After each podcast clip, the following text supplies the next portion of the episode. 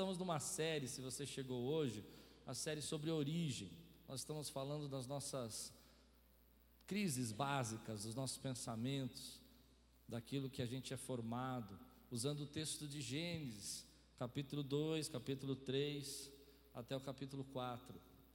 E nesse texto a gente está aprendendo algumas coisas, como falamos semana passada, sobre a nossa natureza, sobre as nossas dificuldades, sobre a questão de querer construir um jardim, falamos semana passada, se você não ouviu, está na internet, e esse jardim se tornar a nossa preocupação, e ele ser atacado, e falamos muito sobre isso.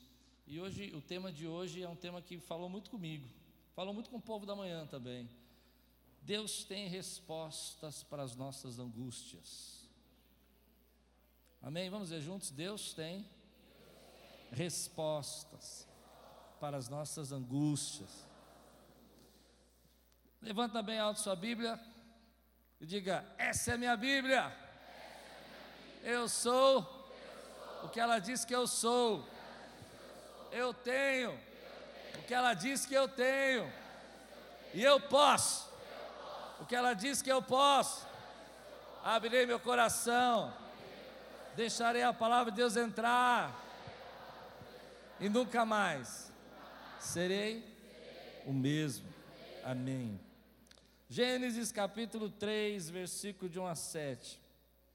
Ora, a serpente era o mais astuto de todos os animais selvagens que o Senhor Deus tinha feito. E ela perguntou à mulher: Foi isto mesmo que Deus disse: Não comam de nenhum fruto das árvores do jardim? Respondeu a mulher à serpente: Podemos comer do fruto das árvores do jardim, mas Deus disse: não comam do fruto da árvore que está no meio do jardim, nem toque nele, do contrário vocês morrerão. Disse a serpente à mulher: Certamente não morrerão. Deus sabe que no dia em que dele comerem, seus olhos se abrirão, e vocês, como Deus, serão conhecedores do bem e do mal. Quando a mulher viu que a árvore parecia agradável ao paladar, era atraente aos olhos, e além disso, desejável para dela se obter discernimento, tomou do seu fruto, comeu e o deu ao seu marido, que comeu também. E os olhos dos dois se abriram e perceberam que estavam nus. Então juntaram folhas de figueira para cobrir-se. Vamos orar? Senhor, nós te pedimos que tu venhas a falar conosco, venha tocar o nosso coração, venha trazer, Senhor, da tua graça curar, curar da angústia, curar dessa tristeza que às vezes nos abate, que possamos nos conhecer e entender, Senhor, a nossa natureza, em nome de Jesus. Amém. Eu estou em crise um pouco com esse texto. Você pode imaginar um jardim perfeito criado por Deus, todo tipo de fruta, todo tipo de planta um ambiente maravilhoso, seguro, perfeito, onde eles podiam ter tudo. E a mulher disse: Olha, o que Deus disse é que a gente pode comer de qualquer árvore aqui do jardim, menos a que está no meio do jardim. E eu fiquei pensando a semana toda sobre isso, como nós muitas vezes não percebemos que nós temos um jardim todo para desfrutar, mas porque algo nos é proibido, algo nos não é permitido, e aquilo que não nos é permitido nos frustra, nos faz a gente pensar que todo o resto não tem valor nenhum. Porque você pode usar o jardim inteiro, mas você não pode usar da árvore que o Senhor não lhe permitiu usar. E a angústia é exatamente isso. É um sentimento que alguma coisa está te faltando você pode ter tudo, você pode estar vivendo melhor que os seus pais, você pode estar vivendo muito melhor com os seus avós, mas você sente no seu coração que alguma coisa está faltando. E essa alguma coisa que está faltando te faz esquecer todo o resto do que Deus já fez na sua vida e tudo aquilo que você pode desfrutar. Então é mais ou menos assim: se você quiser saber o que é angústia, é um sentimento que você às vezes está no seu trabalho, está começando o tua jornada, está fazendo o que Deus mandou você fazer, e de repente você começa a sentir que está fazendo, que está faltando alguma coisa, e você não sabe o que está faltando, e você não consegue se sentir feliz com o que você tem. Você não consegue se sentir feliz com aquilo que Deus já te deu. Eu me, eu me lembro de conversar uma vez com uma, uma esposa, e ela disse assim para mim: Meu marido é uma benção. Olha, ele cuida das crianças, ele ajuda em casa, ele é um bom pai, ele faz tudo que eu gostaria que o marido fizesse, mas. E esse mas é a angústia de que você fica imaginando que alguma coisa na sua vida está faltando e você só vai ser feliz se você encontrar essa alguma coisa. Você só vai ser feliz se você achar aquilo que falta na tua vida. E nós vivemos com essa angústia o tempo todo. Nós vivemos essa angústia porque às vezes você está dentro da sua casa, você está vivendo com seus filhos e você está passando um tempo bom com eles, mas eles te contrariam de alguma maneira e você esquece toda a bênção que eles são e todas as coisas boas que eles são para você e você começa a focalizar aquilo que eles não fizeram, aquilo que eles não agradaram e você sente que alguma coisa está errada, está fora do lugar e você não consegue processar tudo isso. Então o que me chama a atenção é que Eva podia ter um jardim inteiro, mas aquilo que lhe era proibido chamou mais atenção do que tudo aquilo que ela tinha. Aquilo que era proibido chamou mais atenção de tudo aquilo que ela podia possuir. E assim a gente é. Nós somos seres de angústia. Nós somos seres que você tem 50 camisas. Abre o seu guarda-roupa, mas a sua camisa preferida não está lá. Você não enxerga nenhuma das outras. E você fica muito bravo porque a camisa preferida não está lá. E você começa a dizer: olha, esse dia está terrível. Eu não sei se essa palavra fala com você como fala comigo. Fala com alguém aqui, está falando com alguém? Mas eu quero dizer algo para você: Deus quer nos curar dessa angústia. Quantos podem dizer glória a Deus por isso? Deus quer arrancar o nosso coração, olhar para nós assim: olha, essa angústia que está do seu coração, eu vou arrancar de, de você hoje, vou transformar a tua vida. Mas eu conheço pessoas que tomam decisões erradas porque não se conhecem, não entendem a angústia que vai no coração. Elas acham que se elas viverem, tomarem, pegarem, conseguirem, conquistarem aquilo que está faltando, a angústia vai passar. Mas ela não vai passar, porque quando ela chegar naquele lugar, ela tomar aquele lugar, ela está vivendo aquilo, ela começa a se sentir angustiada de novo porque ela sente que alguma coisa está faltando. Porque a solução para a angústia do nosso coração não é ter mais, não é chegar a um lugar. E o mundo vem falando conosco de uma maneira muito forte, que se você não tomou, se você não pegou, se você não é feliz, se você não conquistou, é porque você não quis. Era só você estender a mão e pegar. Era seu. O sucesso está aí para todo mundo. E nós somos a geração mais angustiada que existiu na história e a mais abençoada. Então você acaba de viver algum, um processo de Deus, o teu jardim está sendo construído e as bênçãos de Deus estão lá, mas você não consegue desfrutar de tudo que Deus está fazendo. Então eu vejo pessoas tomando decisões na sua vida porque não entendem que o ser humano é um ser de desejo porque não entende que o ser humano é um ser que vai sempre estar olhando e aquilo que lhe é proibido, aquilo que não lhe é permitido, aquilo que não é o tempo, aquilo que não deveria ser feito naquela hora, o frustra. E eles começam a tomar decisões de destruir o jardim que Deus estava fazendo. Eles começam a destruir os planos, os processos, aquilo que Deus quis criar na vida deles. Porque lembra aquela pregação que eu fiz que a gente só enxerga 10%? Quem estava aqui o dia que eu preguei que a gente só enxerga 10%? E vou dizer uma coisa para você: quando a gente está nesse processo de angústia, a gente enxerga até menos, porque a gente só enxerga aquilo que é a nossa obsessão. A angústia se torna a nossa obsessão. Eu começo a dizer: olha, eu só vou ser feliz quando eu conquistar. Eu tenho tudo, mas eu só vou ser feliz quando eu fizer isso. Só vou ser feliz quando eu viver isso. Mas eu quero dizer uma coisa para você. Deus te trouxe aqui para fazer um processo de cura na tua vida.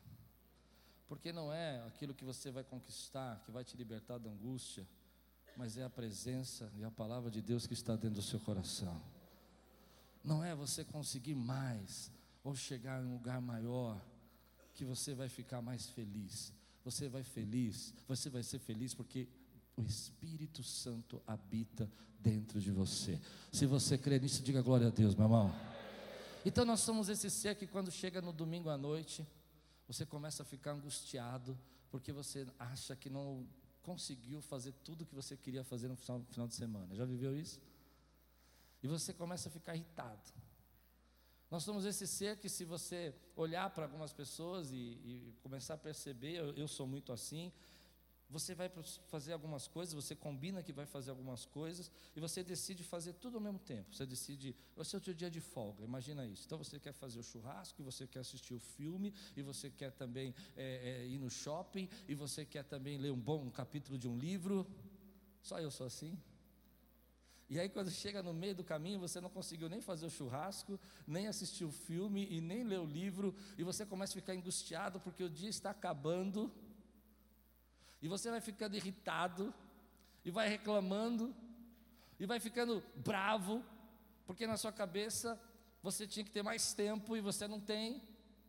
E quando você tem mais tempo e você faz tudo isso, você começa a se sentir entediado, porque você começa a pensar que devia estar fazendo alguma coisa mais produtiva da sua vida. Isso não acaba nunca. Porque não é, querido, conquistando ou fazendo tudo o que você quer que você vai ser feliz. E uma das coisas que gera muita angústia na nossa vida é comparação. Nós somos a geração que mais se compara. Às vezes eu fico imaginando a seguinte história: duas mulheres chegando no, no, no consultório, duas amigas antigas, elas se seguem nas redes sociais. São amigas, mas elas não, elas não se encontram há algum tempo. Na verdade, elas são quase uma stalker da outra. Tudo que a outra posta, ela vai lá e curte. Se ela postar alguma coisinha, uma fotinha, ela curte. Se ela aparece, aparece o sininho lá, ela não pode parar, ela tem que ver o que a amiga está fazendo. E nesse dia, elas, é uma história que não aconteceu, mas eu não duvido que possa acontecer. Elas se encontram num consultório. E elas se encontram e uma diz para ela assim: Ai, amiga, que bom te ver. E elas ficam felizes. Mas aí, num momento assim de loucura, uma das amigas fala assim: Olha, eu tenho que confessar uma coisa para você. Ai, que bom que eu te encontrei. Eu vi hoje as suas fotos nas redes sociais e eu tenho uma inveja, porque uma delas tem uma carreira profissional. Então ela é uma, uma grande empresária e ela está sempre postando fotos da reunião, e a outra está cuidando dos filhos, fazendo os lanchinhos, levando para a escola. E a que leva os filhos para a escola é a primeira a falar. Ela diz: Olha, eu, eu tenho uma inveja dessa carreira, essa, essa sua independência. Você vai e você faz e você resolve. Eu fico vendo lá as reuniões, os lugares que você vai. E a outra amiga interrompe ela e fala assim: Ai, amiga, então eu quero confessar também para você. Eu tenho uma inveja de você, do jeito que você cuida dos seus filhos.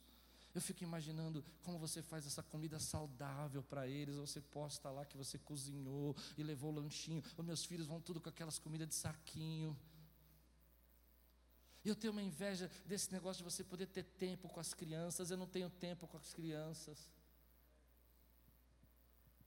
E eu gostaria muito de ter a vida que você tem. Esse é o mundo que a gente vive. A gente vive num mundo de comparação. De quando a gente está no lugar, a gente acha que o lugar do outro é melhor. E quando a gente chega naquele lugar, a gente quer viver o, o nosso lugar. E se a gente não aprender a relacionar-se com isso, a gente, nós vamos começar a fazer tantas coisas erradas que a gente não sabe o que está fazendo. E eu já vi gente destruir família, eu já vi gente perder amizades, já vi gente fazer tanta coisa porque não consegue entender que o ser humano é um ser de desejo. Se você não acredita em mim, é, é a nossa felicidade, a nossa comparação leva a gente sentir tanta angústia na nossa vida, que é mais ou menos também essa história que eu já vi acontecer aqui na igreja. Ele compra um carro novo é o primeiro carro zero dele. E ele vai para casa com o carro se sentindo a pessoa mais abençoada do mundo. Ele abre o vidro, ele estufa o peito, põe o braço para fora no farol. Deus é comigo. O sorriso dele é o sorriso de quem o anjo do Senhor está sentado no banco do lado. Tudo posso naquele que me fortalece não é? Até que ele estaciona na garagem do prédio. E o vizinho vem com a Porsche Cayenne dele. pi, pi, pi, pi, pi, pi, pi, pi, pi, né? Parando do lado. E ele começa a olhar e diz assim: Senhor, eu não perco um domingo na igreja. Eu oro, e esse ímpio, esse ímpio, filisteu, da descendência de Nabucodonosor da Babilônia, misericórdia, ele para esse carro do meu lado, e aí você começa a entender que a sua comparação é cruel, porque você não sabe o que aconteceu. Aliás, tem até uma coisa que, se você quiser saber se a pessoa vive um momento de angústia, é um plástico que coloca no carro, um adesivo que se coloca no carro. É, é, é, é, é velho, mas está pago. Esse é o plástico da angústia. Eu não sei se dá para entender o que eu quero dizer, mas ele está tão angustiado porque ele olha para o carro do outro e fala assim: é bom, é mais novo, mas tem prestação. Viu? É angústia isso. Porque ele está olhando para o carro do outro preocupado se ele tem prestação, mas você que paga, irmão. A questão é que, se nós começarmos a nos comparar, nós vamos entrar num mundo um mundo de, de tristeza, de angústia, de, de, de, mágoa, e nós não vamos sair nunca disso. Então, não é justo você ficar se comparando, não é justo você ficar achando, entendendo que a tua vida tinha que ser melhor, porque você não conhece as variáveis, você não conhece as oportunidades, você não conhece as conexões, você não sabe o que aconteceu para aquela pessoa chegar naquele lugar. Não é dessa maneira que você cresce, não é dessa maneira que você evolui. E eu vou dizer uma coisa para você que é muito séria, que eu vou falar para você. É um, é um, uma, uma confissão que eu quero fazer, porque eu acho que essa confissão vai ajudar você a você viver um tempo de transformação e crescimento para a tua vida. Essa confissão vai trazer graça na tua vida. Eu já olhei para trás da minha vida e é duro falar isso e percebi que todos os momentos que eu me comparei demais foram os momentos que eu parei de crescer. Porque você para de crescer quando você se compara, porque você não consegue viver o que Deus está te entregando nas suas mãos. Então você está lá no trabalho como aquela mulher, infeliz. Ao invés de dizer obrigado, Deus, porque o Senhor me deu oportunidade. Ou você está em casa como aquela outra, infeliz. E essa comparação faz você viver uma vida de angústia e não uma vida de gratidão. E Deus te chamou para viver uma vida de gratidão. Mas se você ainda tem dúvida que nós somos esse ser de angústia, eu vou te contar uma outra história. Você está feliz, teu casamento vai bem. E chega uma amiga e fala assim: Amiga, eu, me ajudem, homens. Meu marido me levou num restaurante tão lindo. Você conhece o restaurante e tal? Até aquele momento, o restaurante não fazia falta na sua vida. Você nem estava preocupado se ele existia. Mas no momento que ela você fala, não, eu não conheço. No mesmo momento se instaura uma angústia no seu coração. Você fala, que tipo de marido eu tenho? Que ele nunca me levou nesse restaurante. E aí você vai para casa. Homens, me ajudem. Homens, não, se, não, não temam, não temam. Ah, ainda que ande pelo vale da sombra da morte, não temerei. É. E aí você vai para casa. Você chega em casa do seu trabalho, a tua esposa fala assim: por que, que a gente não janta mais fora? Você não sabe que a angústia já está instaurada no coração dela. Porque é só tomar e pegar. E aí você fala, hum, não sei. E você, ela pergunta, você conhece o restaurante tal? Você fala, não. Aí você precisa se inteirar mais, né? Você precisa se informar mais. E aquilo que não era um problema, um momento de tristeza, se torna um momento de tristeza porque você começou a se comparar. Então eu quero dar uma dica para você. A gente precisa, às vezes, de ter uma metodologia para entender se nós estamos crescendo, mas a comparação com os outros não é uma metodologia boa para isso. Se você quiser um sistema para saber se você está crescendo, se compare com você mesmo do ano passado. Quem pode dizer glória a Deus por isso que eu disse? Ao invés de você se comparar com os outros, se compare com você mesmo. Hoje talvez você esteja num processo aí de ser abençoado ministerialmente, e o ano passado você não pregava, agora você prega. Digam glória a Deus, meu irmão. Ah! Hoje você está vivendo um processo de crescimento, ano passado você está vivendo outra coisa. Pare de se comparar com os outros e compare com você mesmo o que Deus está fazendo, porque é só desse jeito que você vai ser generoso, é só desse jeito que você vai ser grato. É quando você olha e começa a dizer: Ei, Deus já fez tanta coisa extraordinária na minha vida, Ele é tão poderoso. Se você crê que Ele te abençoa, se você crê que Ele é Deus da tua vida, se você está pronto para deixar essa angústia aqui, fica de pé no teu lugar, dá um brado aqui, arranca essa angústia do teu coração, porque Deus é fiel, Ele é fiel. Ele é fiel. Quando você olha para o outro, há duas coisas que vai acontecer: ou você vai se sentir orgulhoso, pode sentar, ou você vai se sentir envergonhado, humilhado, e vamos falar, vai gente, invejoso. Você olha para o outro e fala assim: Uau, Deus é comigo. E aí que as suas bênçãos param. Ou você olha para o outro e fala assim: É Deus, o Senhor só derrama as bênçãos sobre ele. e você começa a sentir inveja. Mas quando você olha para o que Deus está fazendo na sua vida e você começa a ver quantas pessoas aqui foram curadas da depressão, quantas famílias foram restauradas. O ano passado você não tinha gestação, agora você está grávida. Oh, tremendo Deus. Não tinha um ministério, agora tem um ministério. Sua família estava bagunçada e Deus trouxe aliança. Você não crescia profissionalmente, começou a crescer. As portas começaram a se abrir. Então, esse sentimento que a gente tem, que está faltando alguma coisa, é a angústia da nossa geração, que nós precisamos quebrar isso, querido. Nós precisamos olhar para a nossa vida e dizer assim: Eu sou grato por tudo aquilo que Deus está fazendo. Porque quando eu olho para o passado, quando eu olho para os meus pais, quando eu olho para os meus avós, eu vejo que nós somos muito mais abençoados e temos muito mais recursos do que eles tiveram. Mas mesmo assim, às vezes nos sentimos muito mais angustiados do que eles, por causa dessa mentalidade. Mas hoje eu quero dizer para você, querido, tudo aquilo que nos falta nos atrai.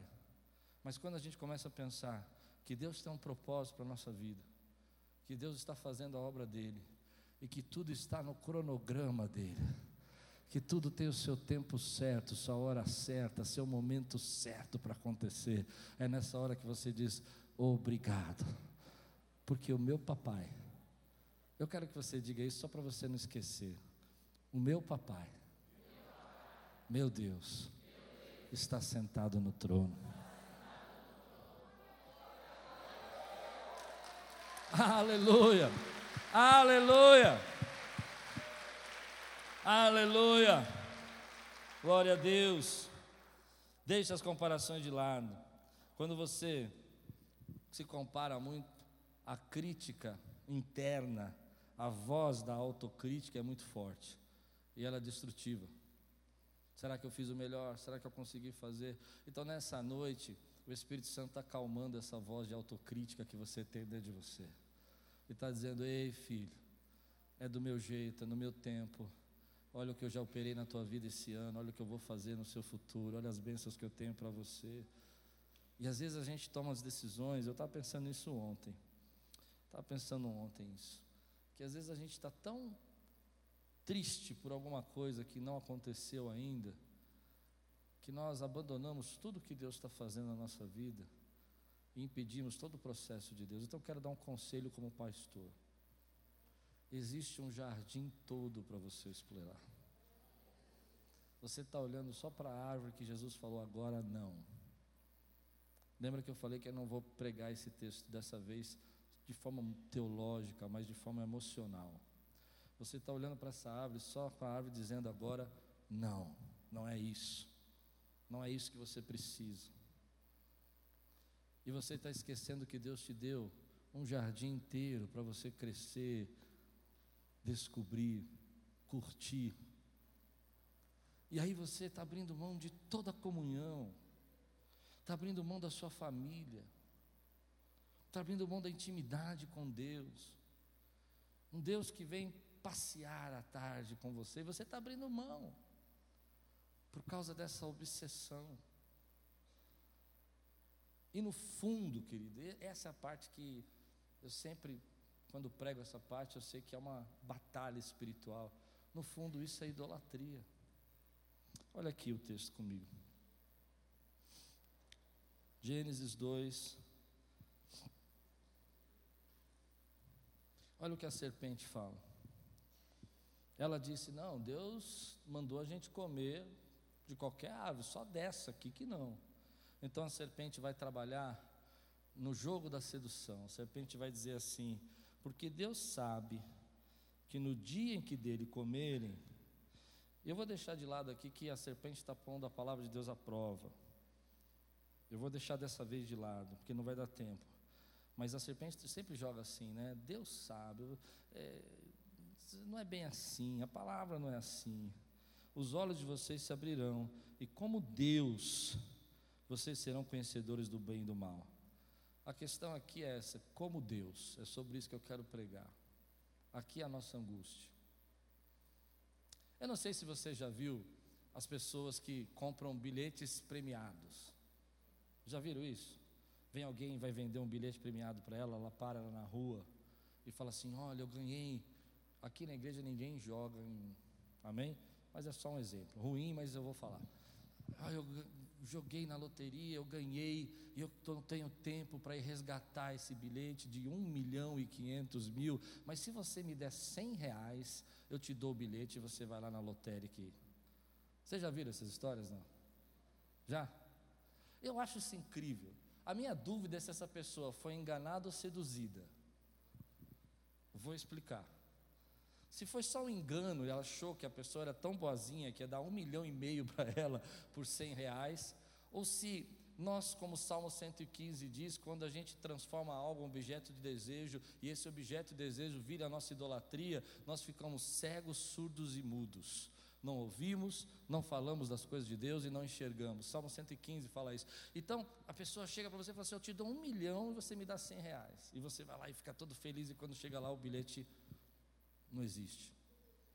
Ou senão, antigamente, quem tem mais, uma idade um pouquinho mais assim como, como eu, vai se lembrar das pessoas que vendiam o viaduto do chá. Érica, você se lembra, querida? As pessoas que vendiam o viaduto do chá. Lembram dessa história? Não? Tinha uma galera que ficava no viaduto do chá. Lembra disso, mano? ficava lá na, na vida do chá, e ele falou assim: olha, esse viaduto aqui é, sobre, é, é incrível. Esse viaduto é, é meu. Vocês nunca viram isso? É, e a pessoa ia lá e comprava o viaduto do chá. O viaduto do chá ali, tinha o um mapping antigamente. Nossa, mapping, meu Deus. Revelei minha idade agora. E eu ficava pensando, mas essa pessoa foi seduzida ou enganada? A questão, querido, é que às vezes nós não percebemos que nós desejamos tanto uma coisa, aquilo que nós não temos se torna tão importante para nós, que aquilo se torna o nosso ídolo. E o que é o nosso ídolo nos seduz. Então nós acreditamos no que falarem, nós acreditamos no que disserem que vai acontecer. E há três coisas que são as nossas maiores dificuldades de lidar. A primeira é o conforto, a segunda é o sucesso, e a terceira é a segurança. É como a serpente vai falando do fruto, e Eva olha e fala que é bom de comer, agradável aos olhos boa para dar discernimento. Ou seja, ela pode gerar conforto, ela pode gerar sucesso, discernimento, crescimento ou ela pode gerar bênçãos. Isso se torna a nossa idolatria. E toda vez que nós começamos a deixar sentar no nosso coração, meu irmão, eu preciso pregar isso para você, você precisa enxergar isso. Isso vai cegar você. Você não vai ouvir o que as pessoas estão dizendo, você não vai entender o que as pessoas estão dizendo. Porque essa é a nossa tentação primeira é a base de toda tentação. Eu tenho certeza que você pode ter entrado aqui angustiado. Você entrou angustiado, porque ou você acha que está faltando sucesso, ou você acha que está lhe faltando conforto, ou você acha que está lhe faltando segurança. Se você não entendeu, eu vou explicar. Ou você acha que você deveria ter crescido mais, ter mais recursos, mais poder, mais respeito. As pessoas tinham que saber o que você é do que você é capaz. Ou você está preocupado porque você não tem segurança financeira, não tem segurança no seu trabalho. E tudo isso vai se tornando nosso ídolo. E nós começamos a esquecer que a única segurança que nós temos é Deus. Que só o Senhor pode nos dar essa garantia. Então nós somos seduzidos. Seduzidos por promessas rápidas, seduzidos por pessoas que dizem que nós vamos é, viver e vamos ser transformados de forma. É, crescer profissionalmente, ou três, daqui três meses você vai ter um milhão de reais na sua conta, e aquilo não vai todo mundo atrás daquilo, porque agora todo mundo está ficando rico ali. Mas a gente não percebe que isso não é só um engano, tá? Tem engano, a serpente sabia falar. Aliás, as pessoas dizem assim: é, a mulher foi enganada pela serpente, por isso. Eu vou dizer para vocês o que eu penso sobre isso e recebe aí que é a minha opinião. Minha opinião é o seguinte: para enganar a mulher, teve que trazer um especialista chamado serpente. Para enganar o homem foi fácil, falou assim: toma e come. Então não vem com essa história, porque para a mulher teve que ter um especialista, agora para o homem fazer, assim, levanta e come isso aí. E o homem fez assim: Esse aqui? É, tá bom. Mas o que eu quero dizer é que isso acaba se tornando na nossa vida o nosso objeto de desejo, aquilo que é o nosso objeto de desejo se torna nosso ídolo. E você começa a se sentir angustiado, porque você acha que aquilo que você não tem, você deveria ter. Mas Deus tem uma resposta para isso. Deus tem cura para a nossa vida. Porque às vezes nós não entendemos que não é dessa maneira que nós vamos viver o que Deus planejou. Olha o que vai acontecer aqui com Jesus. Abra comigo em Lucas capítulo 4. Lucas 4.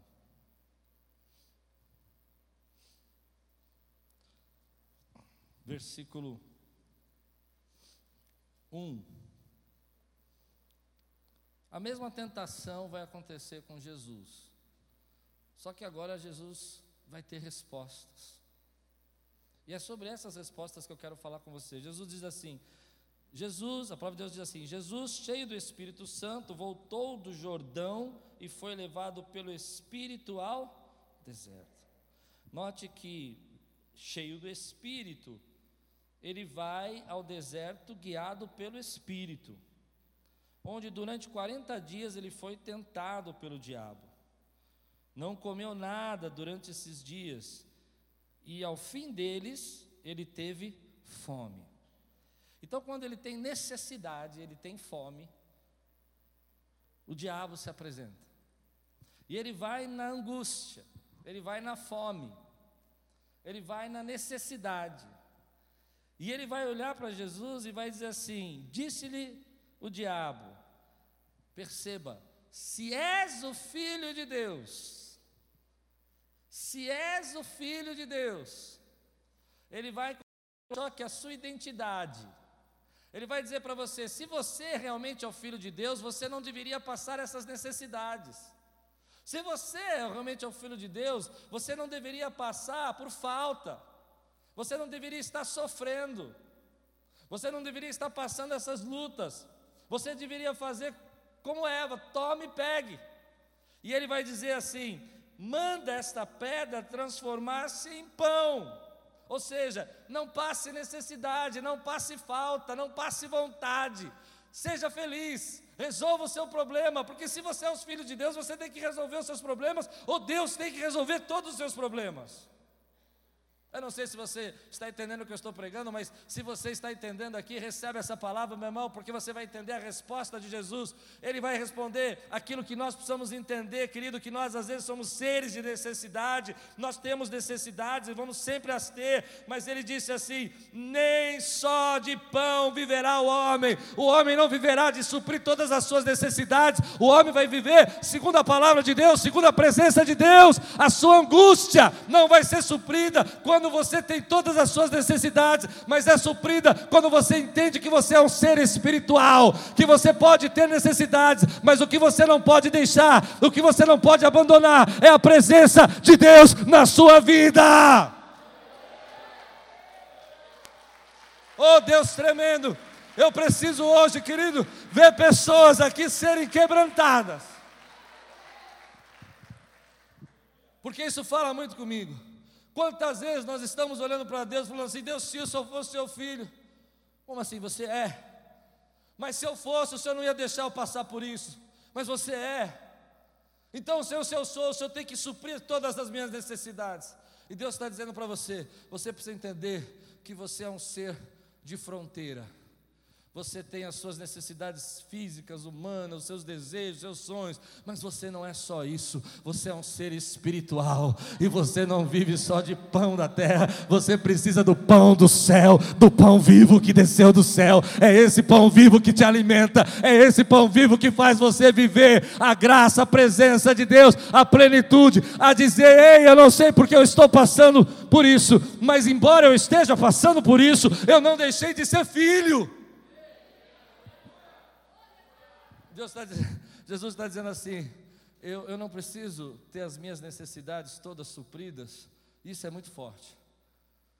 Para eu entender que eu sou filho. Eu sou filho mesmo quando as necessidades não são todas sofridas. E eu também não preciso provar isso para ninguém, porque eu sei que não é só das minhas necessidades supridas que eu sou feliz, porque tem algo em mim que eu não posso abrir mão, que é a presença do Pai. É fazer a vontade do Pai. Essa é a nossa tentação. Enquanto o mundo está dizendo para você é só tomar, é só pegar, você precisa ser feliz, você não pode viver essa angústia, e você não entende que você é esse ser de angústia. Mas quando você entende que você é esse ser de angústia, e que você vai sempre ter uma necessidade nova, você pode dizer para você mesmo, e é isso que te cura da angústia dizer: ei, necessidade. Deixa eu dizer uma coisa. Ainda que você não tenha sido suprido ainda por Deus, eu sei que o meu redentor vive, o meu Deus está aqui, e eu sou filho dele. Então o inimigo continua. O diabo levou em um lugar alto e mostrou-lhe um relance todos os reinos do mundo. Ele disse: Eu te darei toda a autoridade. E essa autoridade você precisa entender sucesso, poder, ser a pessoa do momento, ser reconhecido. E todo o esplendor, porque me foram dados e posso dá-los a quem quiser. Então, se me adorares, e aqui está aquilo que eu estava dizendo, aquilo que é a parte que o céu fecha. Se me adorares, se transformar isso num ídolo, se transformar isso no Deus da sua vida. E essa é a nossa angústia, porque nós não percebemos que o nosso coração vai se fechando. Irmão, com toda a humildade, por que, que nós paramos de adorar o Senhor? Por que, que às vezes nós não conseguimos dizer, Tu és bom, porque às vezes nós entramos na igreja e achamos que Deus não está nos ouvindo. Porque nós queremos um Deus que nos satisfaça. Mas Jesus está dizendo aqui: adore ao Senhor, o seu Deus, e só Ele preste culto. Não importa a sua situação, meu irmão. A angústia vai voltar quando você tiver o seu carro, vai voltar quando você tiver os seus recursos, vai voltar quando você realizar todos os seus sonhos, vai aparecer um sonho que você não tem. Mas o dia que você entender que você não pode adorar nada disso e não pode transformar o objeto daquilo que você não tem, a sua obsessão, porque aquilo que é obsessão é o seu ídolo, e aquilo que é o seu ídolo vai destruir tua vida e vai fazer você parar de adorar a Deus. Continue adorando a Deus. Continue adorando a Deus. Eu preciso fazer isso agora, meu irmão, porque isso é muito forte para mim. Levante sua mão e diga: Eu sou um adorador.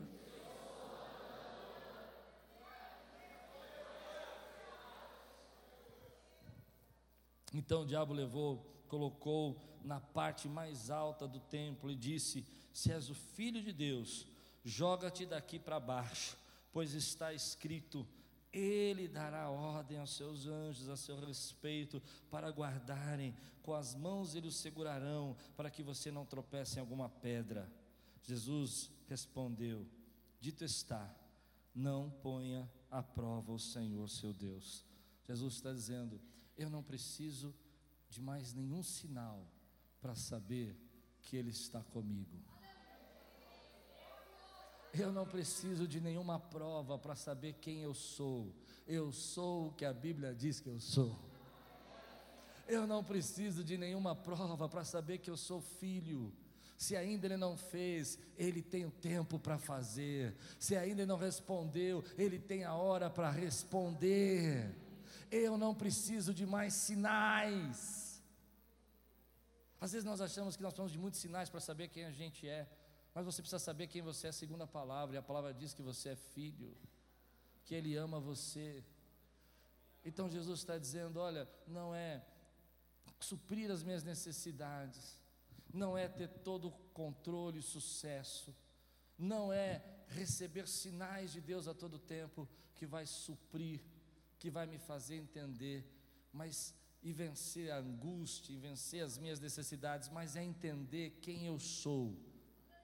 É entender, querido, que eu sou filho de Deus e que a cada momento da minha vida, e se você crê, eu vou terminar assim, em a cada momento da tua vida, Ele vai te levando de glória em glória, em transformação, em graça, em poder, e se você crê, faça um grande barulho por isso, receba essa palavra na tua vida, meu irmão. Oh! Como isso me traz paz, eu olhar para a minha vida e dizer, Ei, eu não preciso viver angustiado, eu não preciso viver transformando pedras em pães. Eu não preciso viver provando para você que Ele está comigo. Eu não preciso ter todo o sucesso para me sentir seguro, me sentir alguém. Eu sei que eu sou alguém, porque eu sou filho amado, comprado pelo sangue de Jesus. Toda a tua história e minha história está na mão do Senhor. Quantos recebem essa palavra hoje na sua vida? Hoje eu quero orar Orar por cura, orar porque essa angústia precisa sair do seu coração. Se teu coração estava angustiado e você chegou aqui, Deus falou com você, eu quero interceder, eu quero selar essa palavra. Fica de pé no teu lugar e deixa eu orar por você agora. Deixa eu abençoar a tua vida. Se você sente isso no seu coração, quantas vezes nós estamos angustiados e não sabemos nem porquê. Essa, esse sentimento que sempre está faltando alguma coisa. Não é? Você fica pensando, está me faltando, está me faltando. E você faz um negócio, você está feliz. Chega alguém para você e fala, mas você precisa fazer isso. Você começa a se sentir angustiado que você não fez. E é como se as pessoas olhassem para você, não sei se eu sou claro, mas elas olhassem e dissessem assim: Você não é filho de Deus? Por que, que você está passando por isso? Mas você não é filho de Deus, por que, que você tem essas necessidades todas não supridas? Ah, mas tem muita gente aí que nem conhece a Deus e está melhor. E você começa a sentir angústia, achando que você não é quem você é, e você é. Mas Deus tem uma palavra para nós, querido. Nem só de pão viverá o homem. É como se Jesus estivesse dizendo: Eu posso viver com essa fome que eu estou sentindo eu posso enfrentar essa necessidade, mas o que eu não posso perder é o propósito do Pai, é a comunhão com o Pai e a presença do Pai na minha vida. Levante bem alto sua mão e diga assim: Senhor, eu lanço sobre ti toda a minha ansiedade, todas as minhas necessidades eu lanço sobre ti toda angústia, porque eu creio que o Senhor é o Deus da minha vida e eu te adoro. Adore ao Senhor, querido, adore ao Senhor. Abra os teus lábios e adore a Ele, querido. Adore sobre a angústia, adore sobre os problemas. Aleluia.